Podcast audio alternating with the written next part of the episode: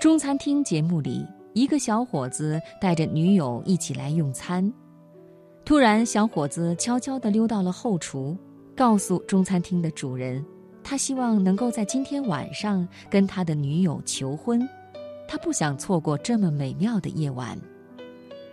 一瞬间，舒淇化身成为恋爱军师，指点着大家可以通过转盘把戒指送出去。赵薇高兴地马上跑出饭店外，到处寻找可以求婚的花儿。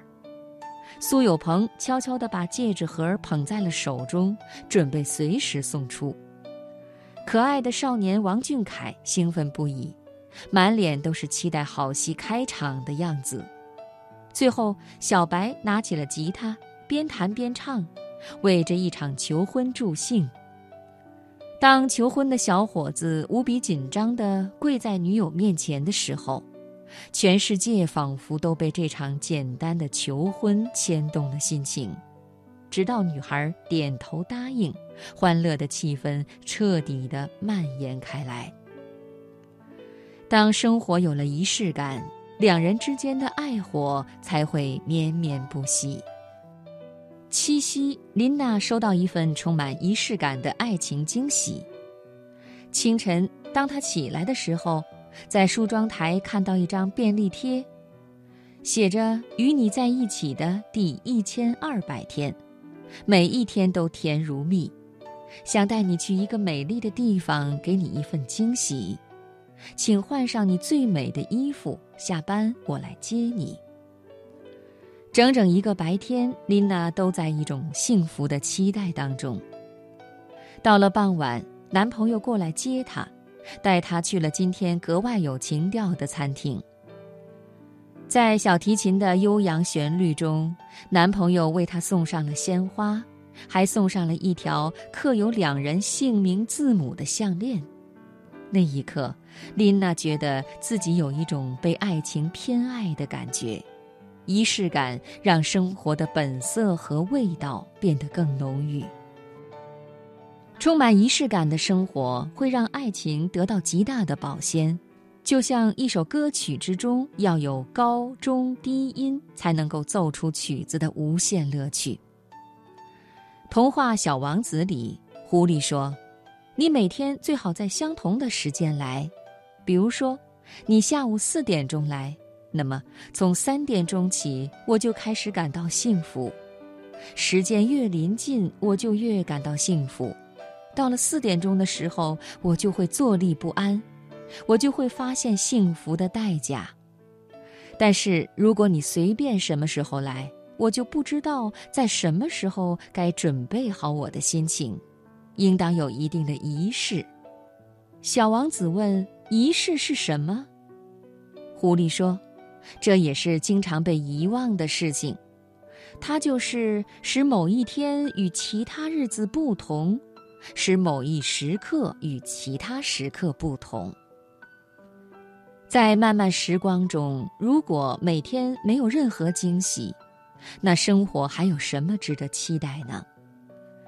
新年到来的时候，我们会换上新衣；端午到来的时候，妈妈会包粽子；重阳到来的时候，会约上小伙伴一同登高；恋人生日的时候，我们会准备一份小小的惊喜。点点滴滴的仪式感，让平凡的一天变得更神奇，更有纪念的价值。刘嘉玲说自己是一个非常在乎生活仪式感的人，尤其是一些重要特定的节日，绝对不会敷衍且过，会用心准备，用心去体会，哪怕是一张纸片、一束花。结婚已有十年，每年到了情人节，梁朝伟都会给她送上鲜花，而梁朝伟生日，他会送上精心定做的蛋糕。浓烈地表达着自己的爱意。刘嘉玲与梁朝伟相爱的岁月中，难免会发生不愉快的争执，但是在过后，梁朝伟都会亲手写上一张道歉的卡片。好生活的点滴都是由一个个小片段组成的，若是我们能够刻意去制造一些美好，那我们的记忆里就会多出许多美好。仪式感并不一定就是一掷千金的豪门娶媳妇，或者花费无数个日夜的心思才打造出来的泰姬陵。很多时候，仪式感可能只是一碗笨笨的红烧排骨，或者一首用四弦琴偷偷练习了很久的小星星。仪式感就像是英伦庄园中的一杯咖啡，让醇香弥漫在空气里。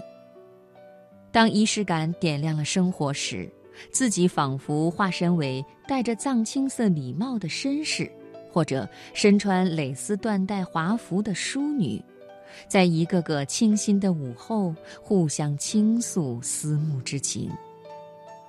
生活不止眼前的苟且，还有诗和远方。自己心情低落的时候，给自己点一个豪华版的披萨；恋人宅在家里追剧的时候，送上一份可乐加小龙虾；爸妈生日的时候，随时发一个“我爱你”的大红包。